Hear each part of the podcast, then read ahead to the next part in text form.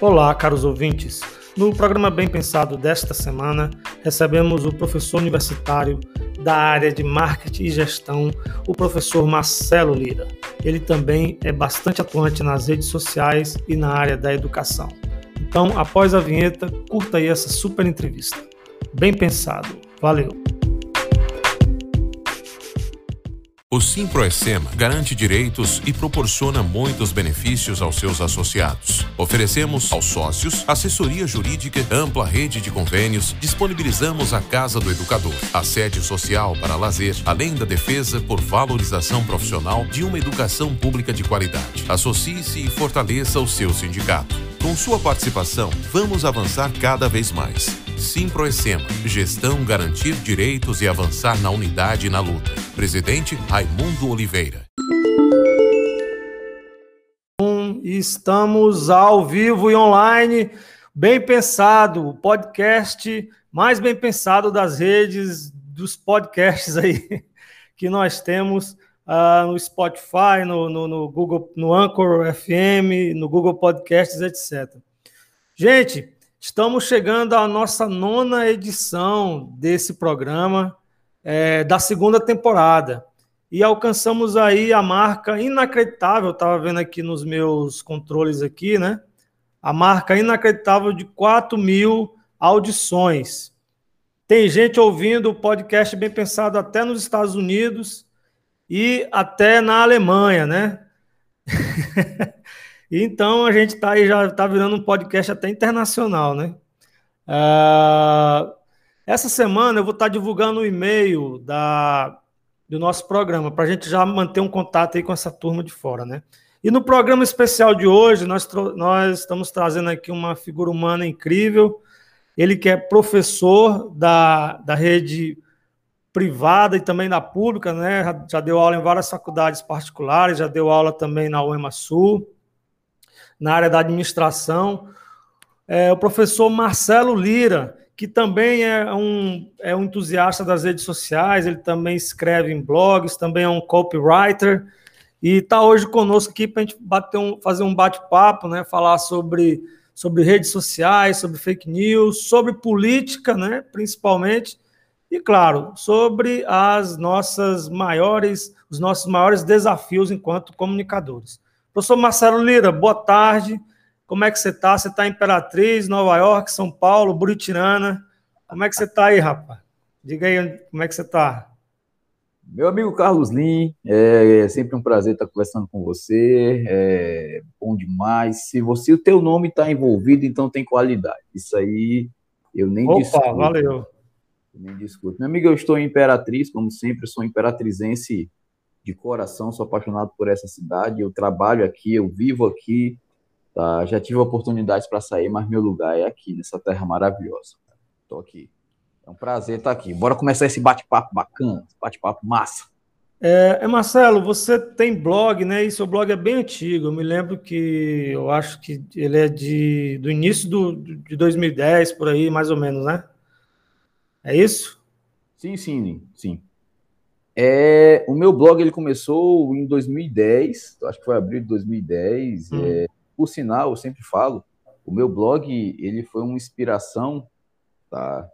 É uma inspiração que veio da leitura do teu blog, da leitura do blog do Isnan de Barros e na, da leitura do blog do Carlos Hermes. Quando Carlos Hermes, hoje vereador Carlos Hermes, do B, tinha blog. Então eu digo, pô, esses caras escrevem bem, esses caras, escreve escrevem bacana pra caramba. Eu tenho ideias também, eu quero escrever também. Então eu comecei assim, de forma despretensiosa, mas inspirado por esses três blogs aqui que eu citei, que, que o seu está contido. Pô, valeu, cara. Bacana aí ter me citado como influência. E você é um campeão de audiência, né? A gente vê que você é bem atuante nas redes e consegue captar né, um bom engajamento no Instagram, no, no, enfim, nas suas redes aí. A gente vê que você, no Twitter, né? Eu te vejo muito atuante no Twitter e Fantástico, você conseguiu uma audiência muito boa mesmo. São quantos seguidores no Twitter, Marcelo? Você tem lá? No Twitter eu estou chegando a 5 mil seguidores orgânicos, todos os meus seguidores são orgânicos, tá? Excelente. Muito bom, muito bom mesmo. Né? Bom, e aí nós estamos vivendo, o professor Marcelo Lira, ele que é, ele é um produtor, produtor de conteúdo, ele escreve, né? ele é uma pessoa bastante criativa, e nós estamos vivendo nos últimos tempos agora, esses últimos períodos aí, uma época onde as redes sociais têm sido, infelizmente, ao mesmo tempo que são redes sociais que servem para informar, servem para trazer mais, mais informação para a gente, infelizmente também tem sido palco de disseminação de mentiras, de fake news e de pensamentos de, assim, de atrocidades que a gente fica sem acreditar às vezes, né, professor Marcelo Lira? Ah, na sua opinião, ah, ah, por que que no Brasil, por exemplo, há, há essa onda né, avassaladora de, de, de, de terra arrasada das redes sociais, de fake news? Você deve esse fenômeno a quê, a quê mesmo assim? Por que, que está acontecendo uh, uh, no nosso mundo digital? Primeiramente, no, é, eu acho que indiscutivelmente impunidade. Tá? Impunidade criou-se a máxima de que a internet é uma terra sem lei, lá eu posso falar o que quiser, e depois uma série de equívocos. O primeiro equívoco é o equívoco da liberdade de expressão. Né? É, ele ela foi levantado de uns anos para cá um conceito equivocado de que a liberdade de expressão é absoluta. A liberdade de expressão nunca foi absoluta, como nenhum direito constitucional é absoluto. Todos eles são relativos. Relativos ao quê? O teu direito, ele é limitado ao direito do teu daquela pessoa que convive em sociedade contigo. Então a minha liberdade de expressão, ela é limitada é, limitada ao meu ambiente social. Eu não posso falar o que eu quiser, para quem eu quiser, na hora que eu quiser. Da mesma forma que eu explico para os meus alunos assim, imagina o teu direito de ir vir, teu direito de ir absoluto, tu pode ir onde tu quiser, quando tu quiser, da forma que tu quiser, entrar em qualquer lugar. Não, existem uma série de fatores que limitam o teu direito de ir e vir, mesmo sendo um direito constitucional. Tá? Então, por exemplo, você não pode ir e vir na, na minha casa quando você quiser. Isso é, isso é, uma limitação. A mesma coisa é a liberdade de expressão. A liberdade de expressão ela é limitada, ela, ela é, não é absoluta, ela é relativa. Então, a minha liberdade de manifestar minha opinião, ela acaba, tá? Quando essa opinião ela é mentirosa, ela é caluniosa, quando ela ofende ou ataca a honra de alguém.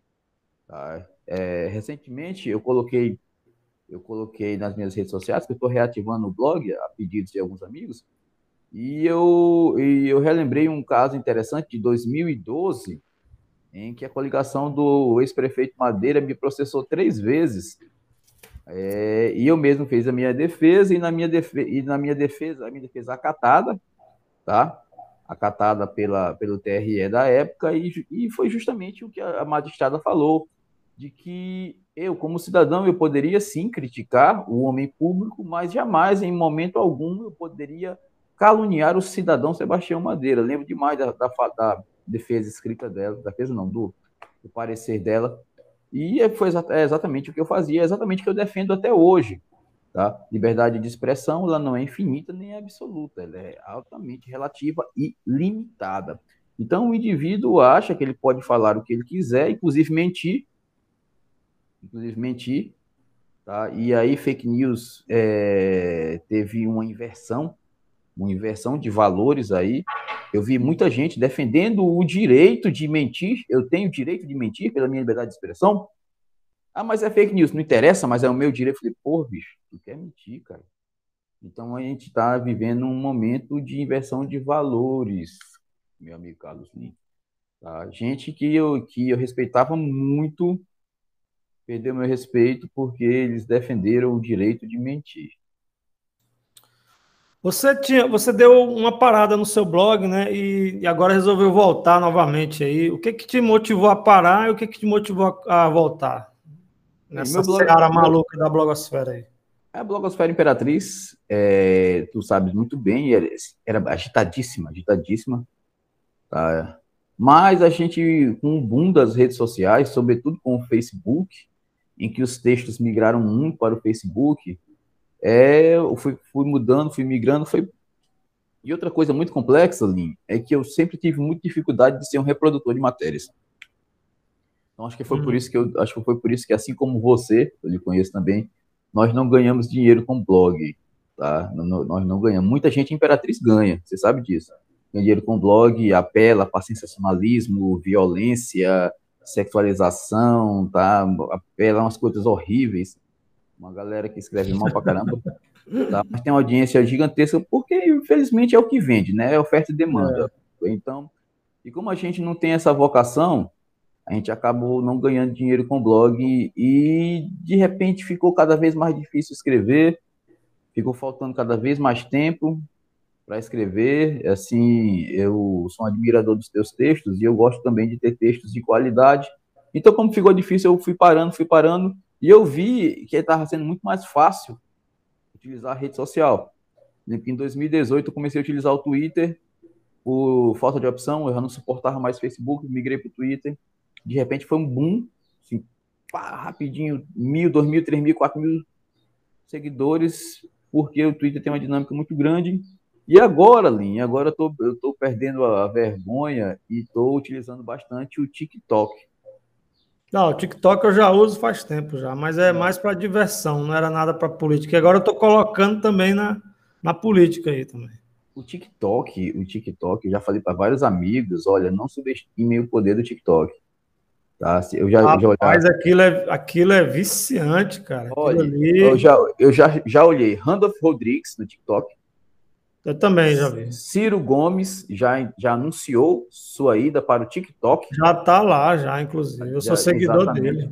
Exatamente, ou seja, o futuro das redes sociais tá lá.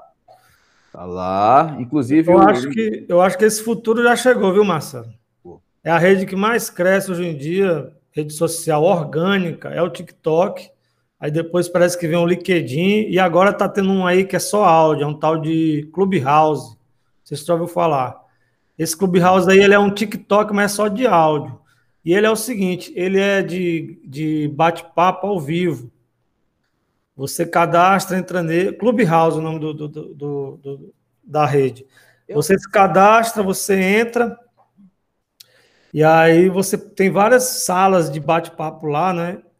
Que você conversa com Mark Zuckerberg, conversa com, com, sei lá, com atores hollywoodianos, com atores globais, conversa com intelectuais de todo tipo de assunto, entendeu? Ali no ao vivo. Eu mesmo já participei de um de uma oficina dessas com escritores sobre eu sou meio nerd, sabe? Eu eu participei de um bate-papo, de uma sala virtual sobre é, ficção de terror, literatura de ficção de terror. Entendeu? Com os caras aí que são os bambambãs no Brasil desse, desse gênero, né? De, de literatura de terror e tal. É o tal do Clubhouse aí. E o TikTok, ele é o que mais cresce hoje em dia. Você, cara, é impressionante. O conteúdo é muito bom, cara. Muito bom. E, e, e, e vai te te prendendo ali, né? Você gasta tempo ali mesmo, perde tempo ou ganha tempo, né? Não sei. Com, um, eu vou de, de dizer uma coisa que me chama atenção nesses sistemas, nesse, nessa metodologia. Eu sempre fui um cara que teve muita dificuldade com edição. Tá? Muita dificuldade, colocar efeito, alguma coisa desse tipo. Então, uma das coisas que mais chamou minha atenção era a facilidade, o quanto é intuitivo editar vídeo nessas plataformas.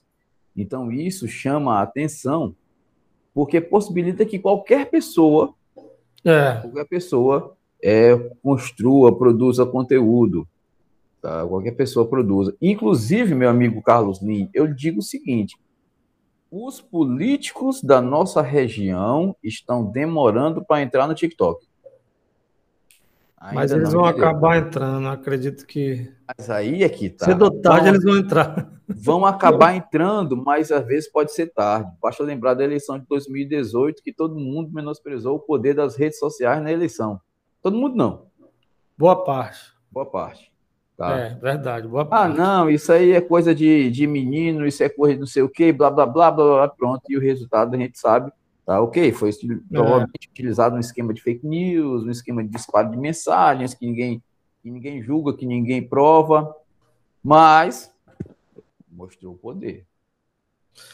É, uma, uma, uma, outra dificuldade que eu vejo também, Marcelo, com relação aos nossos líderes políticos aqui no Maranhão, é que é, alguns, né, não vou dizer todos, mas alguns estão deixando de lado as redes sociais, achando que só o fato de ter a Mirante, ter a difusora, contratos com a Mirante com a difusora, já, já é tudo, já resolve, já é 100%.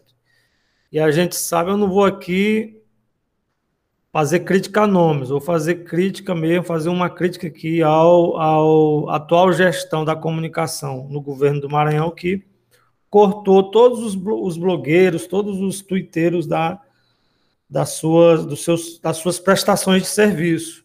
Isso já tem já uns três a quatro meses, né? É um erro, acredito que é um erro terrível, é um erro crasso, porque em 2014, quando o nosso governador Flávio Dino não tinha espaço na Mirante, não tinha espaço na difusora, era a gente que dava esse suporte, a gente que ia para lá entrevistar, tirar foto, fazer pauta, entendeu? E criar aquela rede de comunicação alternativa que ajudou e muito ajudou demais. Comunicação é poder, né?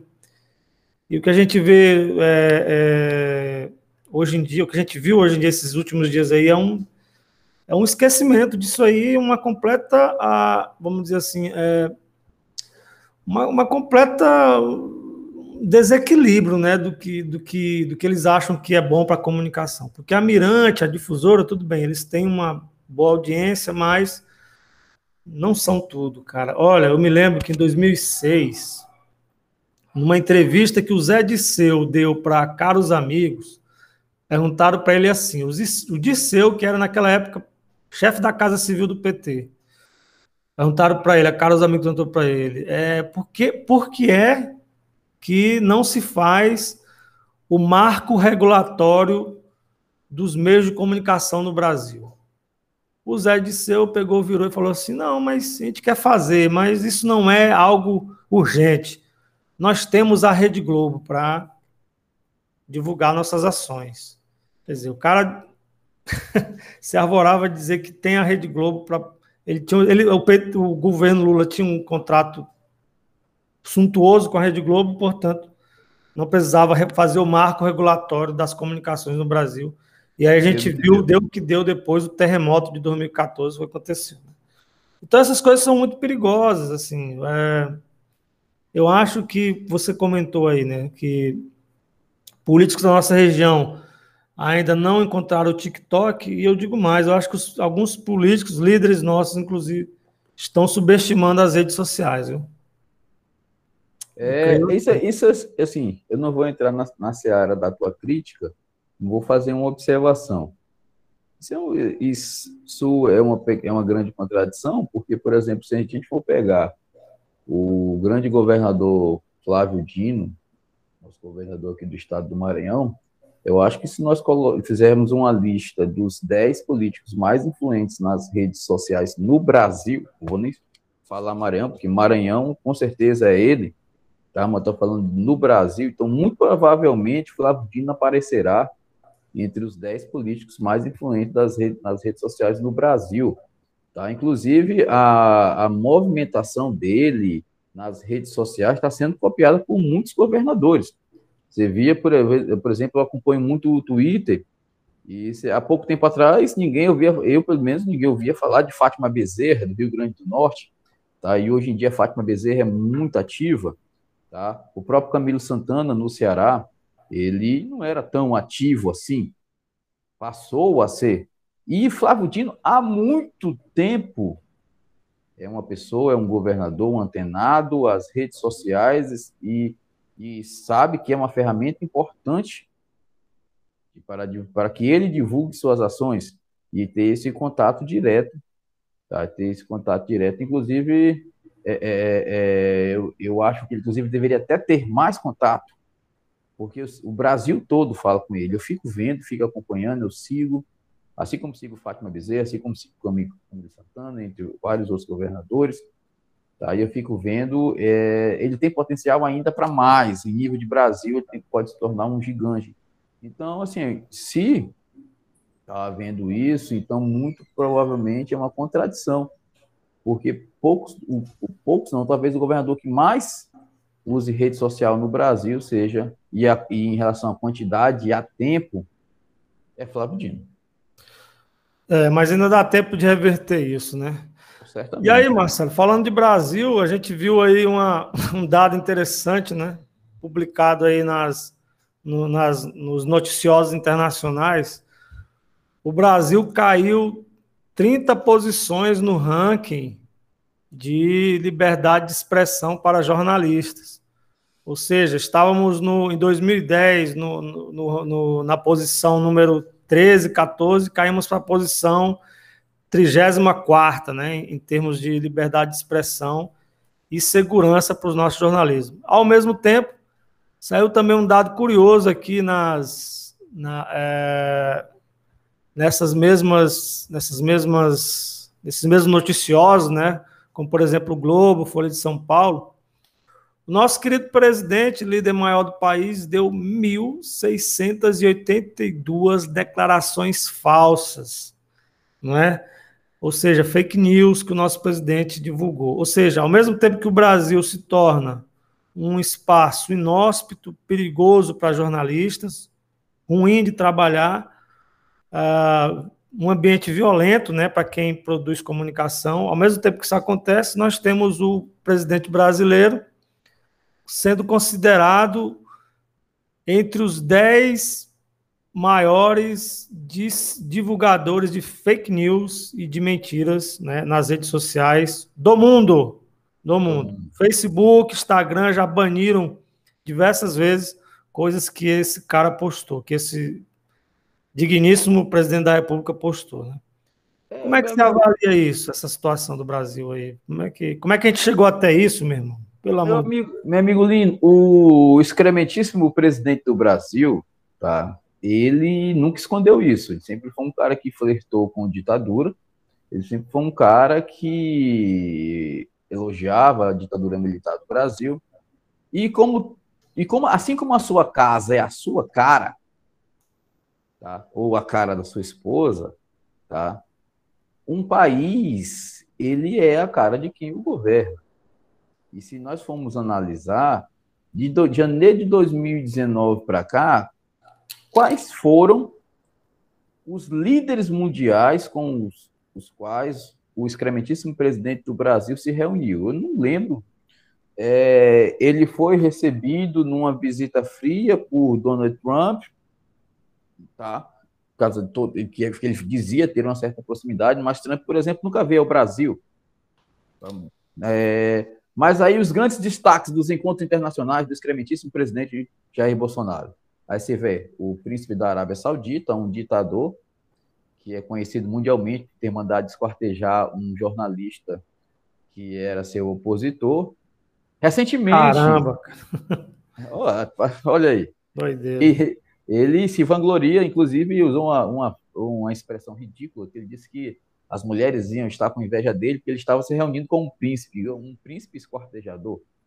E aí, recentemente, agora, essa semana, ele se reúne com uma representante do partido de extrema-direita alemã. Extrema-direita pode dizer um partido neonazista.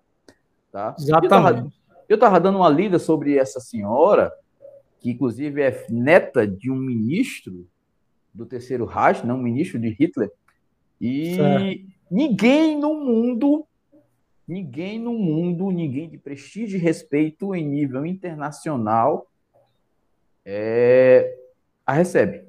Só párias internacionais a recebem.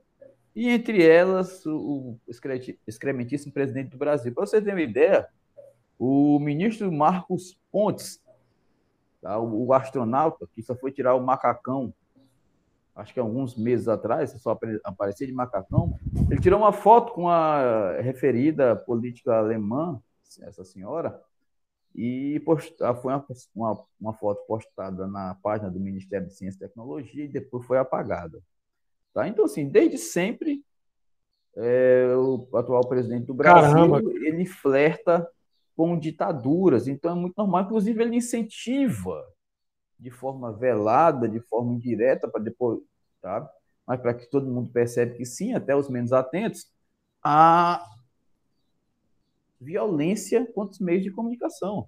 Há vários, vários casos de profissionais de comunicação que foram agredidos no exercício das suas atividades profissionais. Tá? Ele já, insu, já insuflou a galera lá do cercadinho, tá? daquele curralzinho ali do, do palácio, a atacar jornalistas, atacar verbalmente. A gente sabe que tudo começa com um ataque verbal. Então, daí diante, então, assim, não, é, não é novidade. O Brasil hoje realmente, tá? o Brasil hoje realmente não é um país seguro para jornalista. Jornalista hoje, tá? Jornalista hoje tem que ser assessor de imprensa, né? Do, assessor de imprensa, da assessoria de imprensa que ontem é, publicou a foto de um jagunço no Dia do Agricultor, tá? Que eu postei, você postou, você tweetou, eu tweetei, tá? Então essa é a assessoria de imprensa que o Brasil quer, que o Brasil tem, quer não, perdão, que o Brasil tem. Então, assim, não é novidade. Uh, o presidente do Brasil se elegeu num esquema de fake news, a gente sabe, é o kit gay, a mamadeira de piroca, tá? as coisas ridículas que não dá nem para acreditar. Aí, e continuou utilizando desse subterfúgio para se manter no poder. Ele, ele fala, ele fala para um público que ele tem que é fiel, alienado e mentalmente doente. Então ele precisa manter esse público fiel. Tá? É louco, ele não é. Ele é maquiavélico, ele é ardiloso. Ele sabe o que ele está falando. Mentir em rede social é uma estratégia dele há muito tempo. É, você disse aí que somente párias internacionais se encontram com a, com a parlamentar alemã de extrema-direita lá, né? Uhum. Então, será que foi por isso que ele foi lá se encontrar também? Muito provavelmente. O Brasil é um par internacional há muito tempo, né? Brasil é um par internacional. Quando, quando em 2018, perdão, quando em 2019 a política internacional do desgoverno atual optou por desconstruir todas as relações comerciais e diplomáticas com o mundo e apostar tudo nas relações com os Estados Unidos do então presidente Donald Trump, tá? Ele se afastou de tudo e apostou tudo ali na verdade, ele servia, ele era subserviente como um cão pastor alemão, tá? E, e um cão pastor cão bem, tre bem treinado, tá? Com complexo de vira-lata, como, disse, como dizia Nelson Rodrigues, e ele apostou tudo. Então, ele colocou o Brasil no ostracismo da política internacional. Hoje, o Brasil não é nada internacionalmente. Toda a história da diplomacia brasileira construída desde Rui Barbosa foi jogada no lixo, até porque ele colocou um louco, um louco à frente de Itamaraty.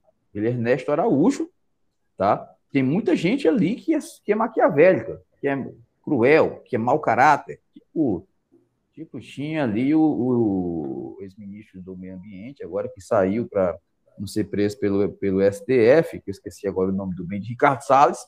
Ali Ricardo Salles. Ricardo Salles era um maquiavélico, era um monstro. Mas Ernesto Araújo parecia ser realmente louco. Tá? É, o Ciro um, Gomes. Um cara, um cara que lê Olavo de Carvalho e acredita em Olavo de Carvalho e tem aquilo como verdade absoluta, até porque eu não acredito em verdades absolutas. E ter Olavo de Carvalho como verdade absoluta é sinal de loucura, é sinal de demência. É, rapaz, e o Ciro Gomes comentou outra, outro dia aí que esse ministro do Itamaraty, ex-ministro, né, ele saiu, tal do Ernesto Araújo aí, disse que faltava só um dedo para comer merda e dois dedos para rasgar dinheiro. Ciro Gomes falou isso lá no. É, aí vai aquela, aquela frasezinha clichê do, twi do Twitter, do WhatsApp da rede Mentindo não está. Mentindo é. não está. Mas, Marcelo, me diz uma coisa: você acha que em 2022 esse bando de lunáticos aí pode vir a, a, a dar um golpe, a se movimentar antidemocraticamente nas eleições? Porque ganhar eles não ganham, ganhar no voto, no, no, isso aí está claro. Bolsonaro desidratou tanto que eu arrisco dizer que se ele não, talvez ele não chegue nem no segundo turno. E aí Sim. você vê que há uma, uma claque né, raivosa, uma claque feroz aí que está indo para um tudo ou nada, está indo para uma agenda golpista, está falando em voto auditável, voto impresso, está falando, inventando pelo em ovo para querer ficar na força. Você acha que isso tem algum, alguma chance de acontecer? Você acha que existe alguma possibilidade real do Brasil retroceder a 1964? Eu, eu, não, eu não tenho um romantismo político. Tá? Eu tenho minhas ideologias, tenho meus pensamentos, meus ideais, tá? mas eu não tenho um romantismo. Eu sei que é, eu acho que ingênuo é quem é quem acredita cegamente em ideologias, seja ela de esquerda, seja ela de direita, de centro, de extremas, extrema direita, extrema esquerda. Eu acho que é, é inocente, quase um lunático. Então, eu acredito que tudo acontece no Brasil, ele tem um objetivo. O Brasil, é, o Brasil nunca mudou sua postura, é um país governado pelas elites para as elites. Então, só acontece o que a elite quiser, tá? Com o intuito, com o intuito de aumentar seu poder e sua riqueza. Então, assim, por que que Bolsonaro ainda não caiu? porque ele ainda está atendendo aos critérios da elite. Ele tem um avalista lá, que é chamado senhor Paulo Guedes, na minha visão, e que enquanto Guedes estiver lá, Bolsonaro vai estar, porque o sistema financeiro tem Guedes lá para cumprir a sua agenda. Tá? Então, a agenda é essa que inclui privatização dos Correios, privatização da Eletrobras. Tá? Então, isso aí tem que ser feito, porque é praticamente o objetivo de tudo isso que aconteceu.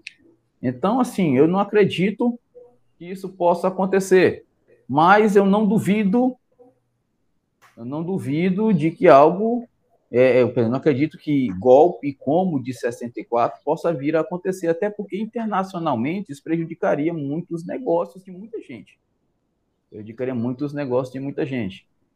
Mas eu acredito sim que alguma coisa pode ser arquitetada, pode ser disfarçada, porque a própria eleição de 2018, na minha, na minha, minha divisão, ela foi um esquema arquitetado tá, de manipulação, de direcionamento, como aconteceu nos Estados Unidos, aquele escândalo da Cambridge Analytica, tá, para direcionar as pessoas, induzirem as pessoas, induzir aquele, ah, se, o discurso do apolítico, do outsider, eu odeio política, eu não quero política, que até hoje tem gente que acredita nisso, tá? que dá para ser apolítico no mundo político. Então, é que a gente tem oito, a gente tem quase, mais menos, quase não, vou dizendo números, mas aproximadamente 40 milhões de votos brancos e abstenções, nulos brancos e abstenções na eleição de 2018. Tá? Tudo isso impulsionado pela campanha dos outsiders.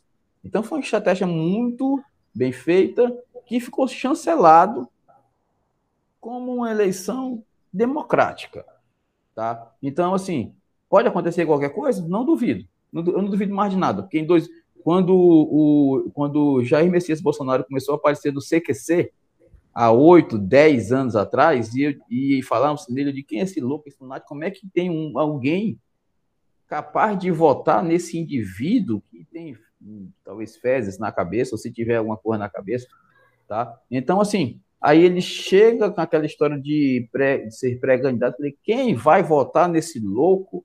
Como? E de repente, muita gente que eu ouvia dizer, ele é louco, ele é louco, já estava lá fazendo arminha em 2018 e votando de caraca, a galera vai votar nesse louco. Tá? Então, assim, eu não duvido de nada que possa acontecer, mas eu acredito que naqueles moldes da força de 64, não. Eu acho que vai. Eles já, já mostraram que podem fazer em 2018. Então, eu não duvido que algo possa ser feito em 2022, mas eu acho que aquele molde de 64, aquela fala dos generais de pijama lá do que ocupam os ministérios, dos generais de pijama do clube militar, a própria fala do Bolsonaro para o pessoal do cercadinho lá, do curralzinho, tá? É para insuflar um nicho lá eleitoral no qual ele, ele sabe que é firme ali. E ainda digo mais, é, é um risco muito grande, tem como exemplo a eleição de Imperatriz, que a eleição de Imperatriz foi decidida por 1.400 votos, tá? 1.400 votos, por causa de uma situação em que nós tínhamos quatro candidatos fortes, em que, em que espalharam os votos, dividiram votos, então isso, isso prejudicou a disputa, e o candidato vencedor foi eleito com menos de 30%. Tá? Isso não vai acontecer em nível nacional, lógico, tem segundo turno. Mas a quantidade de gente que se propõe a se candidatar hoje, que, se, que tem como pré-candidato nomes fortes, como Ciro, Lula, é, João Dória. Então a gente fala assim no governador do Rio Grande do Sul, foi falado, foi cogitado o nome dele, e N nomes que possam aparecer. Tá? Então, assim, eu temo isso. Eu temo erros estratégicos, tá? erros estratégicos, como eu, como eu considero que houve na eleição municipal de Imperatriz de 2020, tá? que, que, que favorece quem está no poder, no caso, favoreceu o prefeito de Imperatriz. E eu temo uma grande jogada disfarçada um grande golpe disfarçado de, de ato democrático, como aconteceu em 18. Hum. A eleição de 18, com aquela manipulação, aquele esquema de fake news, aquele direcionamento, aquela análise de perfil e direcionamento de fake news ali, foi um grande, um grande, grande fraude eleitoral, tá ali, tá? Grande fraude. Inclusive, é, o, o, presidente do Brasil hoje é, anunciou que hoje na live dele de quinta-feira, vai mostrar as provas de fraude da eleição de 2014, que o próprio Aécio e o PSDB disse que não houve fraude. Ele disse que vai. Loucura. Eu vi isso aí, ele divulgou aí que nessa live vai trazer provas fantásticas de que as eleições de 2014, é, por exemplo, né, for, tiveram fraude aí. É uma loucura, assim, eu não, não, não percebo como ele pode provar alguma coisa. Vai ser só na, no Gogó mesmo, que eu acho que ele vai fazer isso. Eu, Bom, você, eu... falou aí de, você falou aí de eleições imperatriz. Né? É, qual a sua avaliação desse cenário eleitoral em 2018? Por que que o... 2018 ou 2022? 2018. Na sua opinião, por que que, por que, que o, o, o Marco Aurélio não se elegeu, por exemplo, e por que o Assis conseguiu garantir a reeleição? Marco Aurélio foi 20. 2020, agora. 2020, isso. Perdão, 2020. Na minha humilde concepção, o Marco Aurélio tinha um, maior, um melhor projeto, tá? Estava na liderança o tempo todo, mas houve uma pulverização de votos muito grande, a presença de, de, um, de dois nomes fortes, como Hildon Marques e Sebastião Madeira, que eu tenho certeza que eles, que eles sabiam que não seriam eleitos, Tá? Tanto é que Madeira fez, deu aquele tiro no escuro que deu certo, foi aquela jogada do Pai Taon. Tá? Deu certo todo... aquilo ali. Deu muito certo. Madeira saiu do ostracismo desconhecido entre os mais jovens, tá? Do, da quarta posição para terceira. Hum. Você tem que dizer, hum. assim, dentro de uma perspectiva de objetivo, você tem que entender que deu certo. Tá? Entendi. ele entendeu por quê? Madeira está, é, é, estava se tornando um ilustre desconhecido em Imperatriz, um cara de história política, mas que desconhecia essa população jovem. Então, nesse conceito, tá? Eu, para você ter uma ideia, eu sou um cara que conversa muito com jovens, Lin, e eu perguntava, vai votar em quem? Não, votar no Pai Taon. O cara dizia, Pai Taon? Eu falei, por que não? Porque é legal, pô, legal, ele vai lá na boombox, usa aquele óculosinho Juliette, nem sabia que diabo era Juliette, é aquele óculos que ele usava, colorido, né? Que o Neymar usa. Sim. Aí eu digo assim, pô, bicho, o cara conquistou. O cara dizia, eu vou votar no pai Taon. Porra, então, ou seja, deu certo. Então, assim, então você pega os votos de Hildon Marques, que é um cara que provavelmente não vai mais se eleger a nada, mas é um cara que tem voto demais.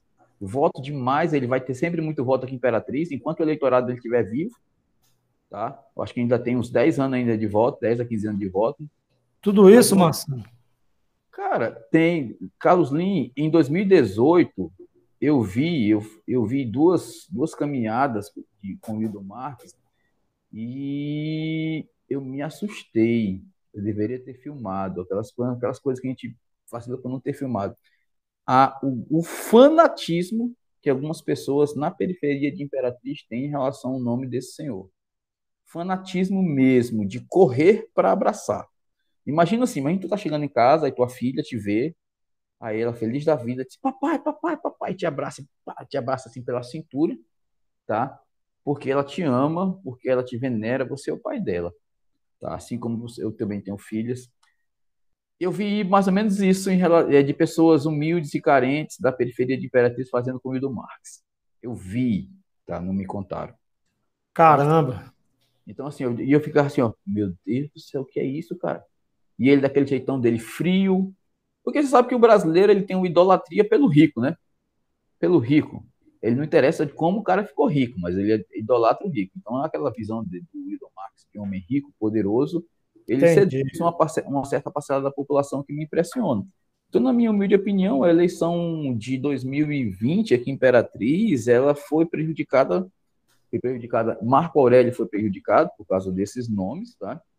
Por causa da presença desses nomes, não deveria ter sido feito, na minha visão, algum tipo de aliança para fechar com eles, porque era certo, tá? Eu acho que não cabia na cabeça de ninguém que um deles poderia ganhar.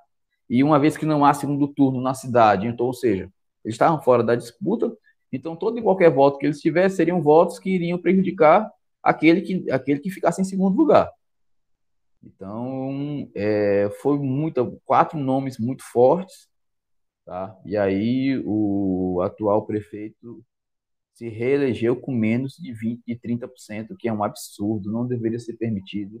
Imperatriz precisa de um segundo turno para que um, um prefeito seja eleito e represente realmente, no mínimo, a maioria dos eleitores, não digo nem a maioria dos cidadãos, porque a maioria dos cidadãos é a maioria da população, a maioria dos eleitores, que você vai dizer, ah, mas é, Bolsonaro foi eleito pela maioria da população. Não foi, Bolsonaro foi eleito pela maioria dos eleitores, que é diferente de cidadão. Todo, eleitor é cidadão, hum, todo cidadão é eleitor. Boa, tá? boa análise. Então, nem isso é imperatriz.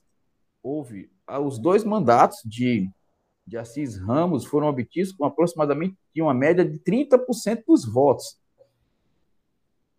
Ou seja, é. nem um terço dos votos ele teve. Do votos do, ou seja, dos eleitores. Esses, esses eleitores representam quantos por cento da população? 15, 20%, talvez? Talvez nem isso. Talvez nem isso, né? Vamos, talvez nem isso. A gente teria que pegar lá os dados do IBGE e fazer um cálculozinho rápido. É. Mas assim, eu acho que isso foi o um grande prejuízo. É, foram é, por falar, é, além do uso da máquina, né, que a gente não tem como provar, a gente só ouve, ah, aconteceu isso no bairro tal, na zona rural X, na zona rural Y, blá, blá, blá. Mas vamos falar do que a gente sabe, do que é macro, tá? E não daqueles detalhes lá que, que a gente não consegue ver. Mas o que a gente consegue ver fácil é que Hildo Marques e Sebastião Madeira deveriam ter sido abraçados, tá? e puxados para junto, tá? eles, fariam, eles fariam a diferença. Foram 1.400 votos. Eu concordo com você nesse ponto, bem. Mais alguma coisa a acrescentar sobre esse assunto? Sobre, sobre a eleição de, de, de 2020, o que dá para falar é só isso. Rapaz, deixa eu registrar aqui um fato inusitado. Estamos sob as bênçãos de uma chuva, uma garoa que cai aqui na Grande Vila Nova. Não sei se está caindo essa garoa por aí. E está tá fazendo um sol brabo também. Aqui é o aqui famoso casamento do espanhol. Chuva e sol, casamento do espanhol aqui. E também deixa eu mandar um alô para os nossos ouvintes cativos que sempre nos acompanham aqui pela, pelo, pelo podcast. Professor Márcio Moziel, professor Etevaldo Batata. Caramba! A jornalista Juliana Carvalho e o jornalista Carlos Gabi também né, mandar um alô para essa turma boa aí e a todos que nos ouvem né, nesse dia de quinta-feira, né, é, momento em que o podcast vai estar no ar. Cara, Marcelo, e é, eleições 2022, o grupo do governador está com dois candidatos aí. Qual seria o melhor nome para suceder Flávio Dino, na sua, na sua opinião? Rapaz, na, na minha opinião, é, eu vou te dizer o melhor nome que eu gostaria e o melhor nome do que tem. Tá? Vixe, Maria. É. Homem. É. Rapaz, eu, eu te confesso que, para mim, o melhor nome que eu gostaria seria Cleiton Noleto. Mas não, ah, foi, não foi construído. Tá? Eu acho que um desperdício, um gestor da habilidade de Cleiton Noleto, que ele se mostrou ao longo desses sete anos ainda, à frente da, da secretaria mais complexa, tá? que unificou todas as obras do governo do estado do Maranhão, e um governo de centenas ou talvez milhares de obras. Tá? Então, assim, ele e não há o que se falar, não há o que se questionar. não há nem na justiça questionamento sobre o trabalho de Cleiton Noleto. Então, assim, eu acho que era um nome que deveria ser construído, acho que é um desperdício, tá? Mas quem sabe no futuro. Sim. Esse é o nome que eu gostaria. Esse é o nome que eu gostaria. E sobre o que nós temos, nós temos hoje é, um, os nomes de Everton Rocha e Carlos Brandão. Eu vejo, eu, parece haver uma tendência mais para o lado do Carlos Brandão. O Carlos Brandão parece estar levemente na frente.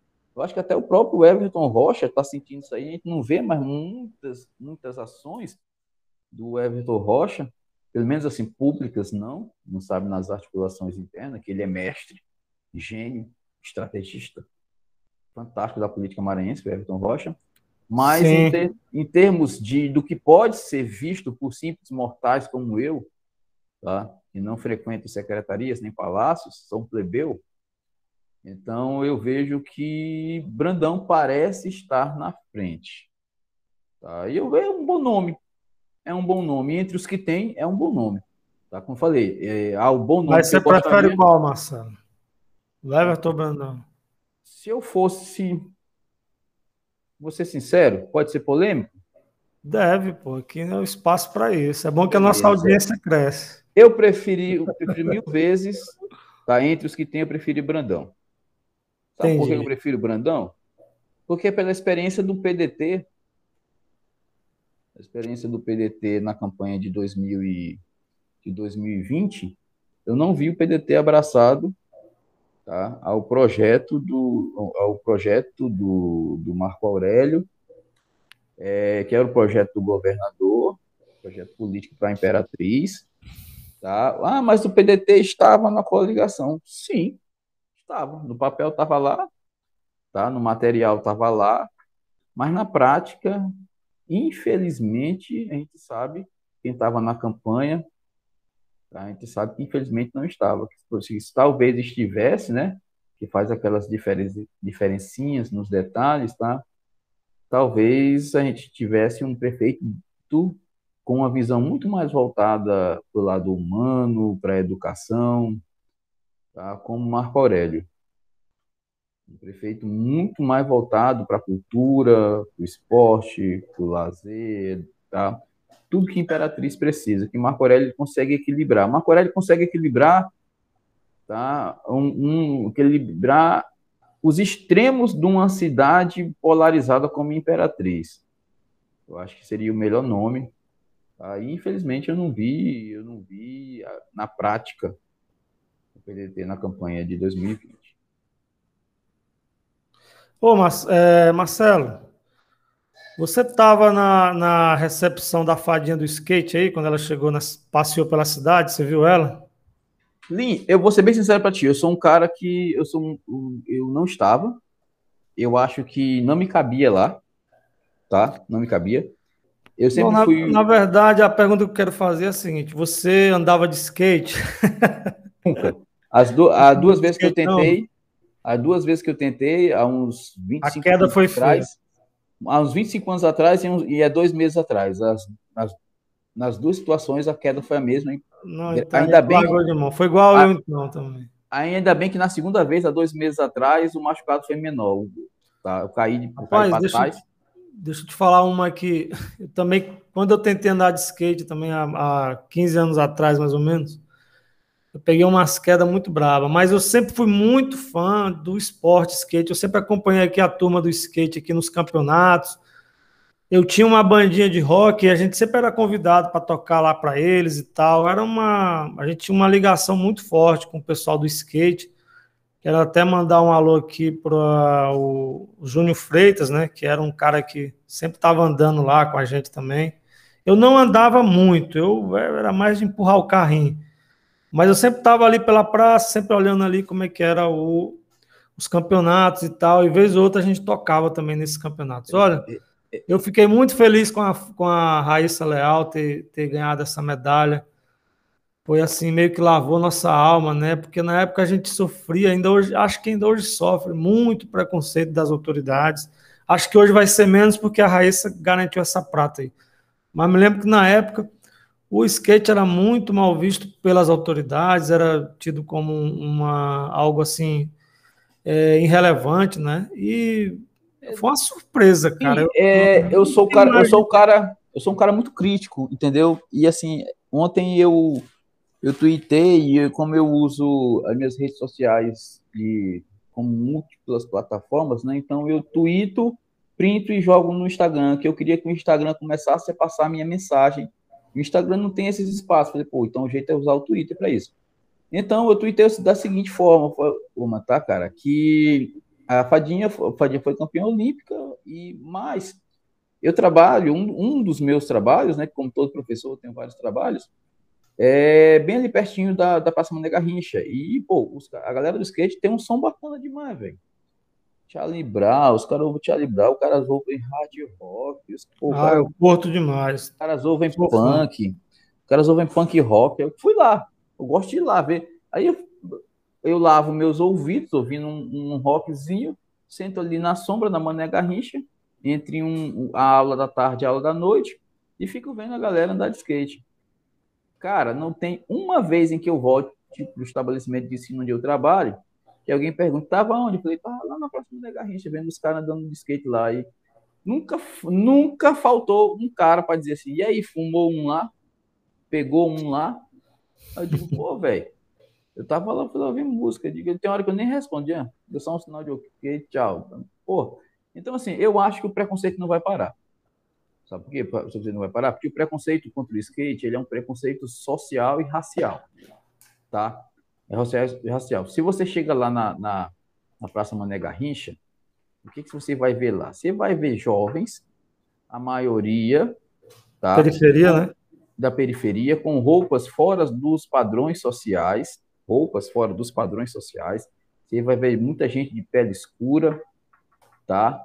e alguns bem pobres mesmo. Então, assim, todo aquele mix que faz tá? todo o mix do preconceito socioeconômico racial brasileiro, tá? Então, assim, eu acho que a Fadinha não vai acabar com isso, não. Infelizmente, não. Eu gostaria que acabasse, mas eu acho que não. Eu acho que vai acontecer a mesma coisa. Porque o que a Fadinha fez lá, de foi maravilhoso, foi lindo, histórico, tá? Ninguém vai, ninguém vai conseguir ver no cara preto, pobre, da periferia, que está lá de calça jeans baixa, mostrando a cueca, porque é o estilo do cara, ele quer usar assim, pronto. E que está lá na rampa do half pipe, no street lá, a galera não está nem ligando, né? Vai, vão continuar taxando o cara, mesmo que o cara tenha acabado de sair do trabalho. Vão continuar taxando o cara de vagabundo. Tá? Ainda mais a Imperatriz, que é uma cidade conservadora, que é uma cidade cheia de hipocrisia, que a gente sabe, cheia de gente que que se acha é. correto, tá? Que o conservador tu sabe que é o cara. O conservador é o, é o, cara que ele condena em público o que ele faz ou o que ele gostaria de fazer do Sim, privado, né? Sem dúvida. O, o, o, cidadão de bem, ele tá cheio de esqueleto nos armários. Não falha nunca, cara. É impressionante. Aquela turma que é mais raivosa, preconceituosa, ah, não gosta de preto, não gosta de maconheiro, não gosta de gay, não pode ir atrás, moço, que tem. Se mexer muito, descobre merda feia, coisa feia. Linha, eu sou. Eu, nunca, a, gente, a gente tem quase a mesma idade, eu acho que sou mais velho que tu um pouco, mas a gente é praticamente da mesma geração. Então a gente é de uma geração que assistia novela, a gente não tinha opção, né? A gente estava em casa, e uma, se a gente não sair de casa, tinha que assistir novela. Então, é, eu assisti Tieta, né? Tu assistiu, deve ter assistido Tieta, não sei. Assisti. Aí, para mim, o conservador, bicho, é a Perpétua, irmã da Tieta. Tá? E ela se dizia conservadora, puritana, religiosa. Pô, nem até parece. Se ela fizesse a arminha, tava perfeito. E a gente, além de toda aquela situação, toda aquela bandidagem que ela fazia no final da novela, revelaram que ela guardava numa caixa lá no guarda-roupa. Todo dia ela, ela abria. Ah, ah, entendeu? Não sei se tu lembra o que, que tinha na caixa. Eu lembro. Tá? Era uma Pode coisa falar, muito, se quiser era falar. Uma coisa, era uma coisa muito preciosa do falecido marido da. É, da lembro, então, para mim, o conservador, a figura do conservador brasileiro, aquele conservador que é a favor da família tradicional, tá? que é religioso, que faz arminha, que votou 17, tá? e agora não sabe nem que número vai votar, porque o excrementíssimo nem partido tem. Então, é um dos maiores fenômenos do, do, do, bolsonarismo é o cara ser eleito presidente com, com tanto apoio e não conseguir assinaturas para fundar um partido. A Marina Silva conseguiu, ele não conseguiu. Então a figura Olha do conservador, o, o, a figura do conservador brasileiro, bolsonarista, é a perpétua, irmã da Tieta. Na Faz frente, sentido. igreja e tudo, mas lá no guarda-roupa dele lá tem lá, ó, aquela lembrancinha do, do, do. Eu, eu, eu, diria mais, tem coisa pior, tem coisa muito pior. Hum. Isso aí até que é o de menos, isso aí. Tem, eu, eu, digo que tem coisa pior. Coisa que eu não quero nem comentar aqui, coisas não, horríveis. Eu tô, eu, tô, eu tô dando um exemplo, tô, tô ressaltando, mas eu tô falando da Perpétua em todo o contexto da novela. Sim, ela, sim. ela a, armou para matar gente, ela roubou, ela fez tanta É, exatamente. Entendeu?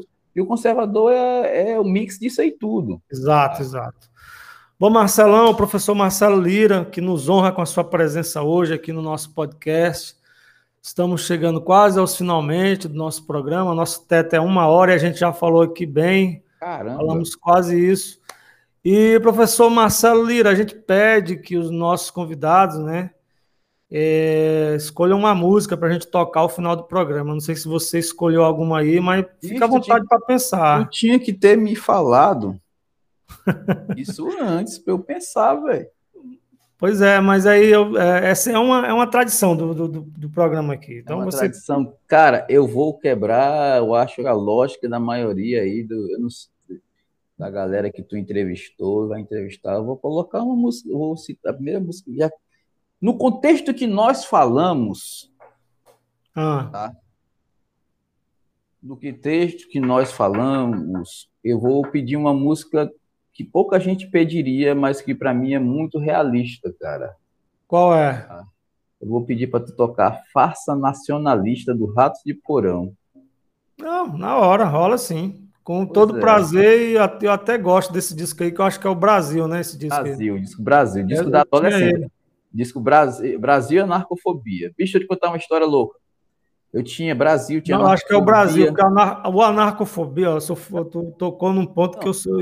O anarcofobia, eu tive ele, eu ouvi ele de cabo a rabo direto. Não, eu tô dizendo, eu, eu, o Faça Nacionalista é do Brasil.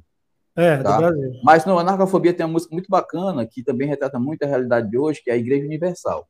É, boa também, boa, boa. Ah, é, aí, é, eu tinha vários discos, né? Inclusive, inclusive esses. É, e aí, em 96, 90, final de 95, eu passei no vestibular, em 96 fui para fui para Fortaleza. E aí, naquela onda de transição, vinil CD, vinil CD, eu vinha aqui passar as férias no meio do ano. Lá na minha sala da casa, minha mãe tinha uma estante gigante de madeira e tinha assim, uns 300, 400 discos do tempo do meu pai. Meu pai já não morava mais lá. Eu falei, mãe, cadê a estante? Aí minha mamãe disse, não, era grande demais, ele trouxe madeira. Era época daquele, da moda daqueles móveis tubulares, né, tubos de metal. Aí minha mãe, não, eu comprei essa aqui moderna e tal. falei, tá, tá bom, mas a senhora, a senhora guardou os discos aonde? Ixi. Aí ela disse, joguei fora. Eu falei, pô, mãe, jogou fora. É, agora vai ser só CD. Eu falei, mas mãe, eu Caramba. se preocupe, não, depois você compra CD. Eu falei, mãe, eu, pô, eu quero aquilo ali. E acabou, velho. Assim, eu, ela não doou, você percebe, porque se ela tivesse doado, eu ia atrás pedir, comprar do cara, ela não doou, ela botou na calçada e acabou a história. Lá tinha preciosidades da MPB, assim, do samba da década de 70, um negócio lindo, tá? Que naquela época já era preciosidade. LPs de, de samba da década de 70, cara, um negócio. É. negócio Teve massa. uma época que o LP caiu muito, caiu tanto, ficou tão barato. E aí eu, eu, eu, eu tenho alguns ainda dessa época, né? Eu tenho uma, mais ou menos uns 40, 50 LPs dessa época aí. Só que aí eu, eu parei de comprar mas também não joguei fora os que eu tinha, né? Como muita gente fez, né? Não perdi os que eu tinha. Mas ficou muito barato. E hoje em dia o LP tá, já voltou de novo à moda. Tá Sim. caro, moço. Um LP, qualquer discozinho é 70, 80 reais. E se for raridade, aí vai para 200, 300 reais. Não, eu vi, eu vi um cara que um cara num, num programa, num Eu tenho um LP aqui, o primeiro do Ramones, ele tá valendo no Caraca. Mercado Livre 150 reais. Porra, o frete vai para 180, 200. É, tu falou Ramones, falou Ramones aí, eu lembrei de um meme que eu vi que a galera que a galera acha, resumindo, a galera acha que Ramones é uma marca de roupa. Pois é, rapaz, é, eu percebi isso aí, tem muita gente que acha que Ramones é uma marca Ramones de roupa. é marca de roupa. É, muito, é muito bom, professor Marcelo Lira, quero te agradecer novamente por estar aqui com a gente. Nós vamos, estamos aí nos aproximando Já, aliás, encerramos né, o nosso bate-papo. Foi um prazer ter aqui conosco. Volte sempre, tá? E aí, após a vinheta, galera, curtam aí a música é, do Ratos de Porão, Faça Nacional, é isso? Nacionalista. Faça nacionalista. Nacionalista. Música boa para patriota, para esses patriotas que fazem arminha e quer entregar tudo para os Estados Unidos. Tá? Na hora, na hora. Valeu, galera. Valeu, meu irmão. Opa, peraí, o apresentador também tem direito a pedir uma música, não é? Então, seguindo essa linha aí do professor Marcelo Lira, eu vou pedir Igreja Universal do Raço de Porão. Então, depois da vinheta, curta Farsa Nacionalista e depois Igreja Universal, ambas da banda Ratos de Porão. Valeu!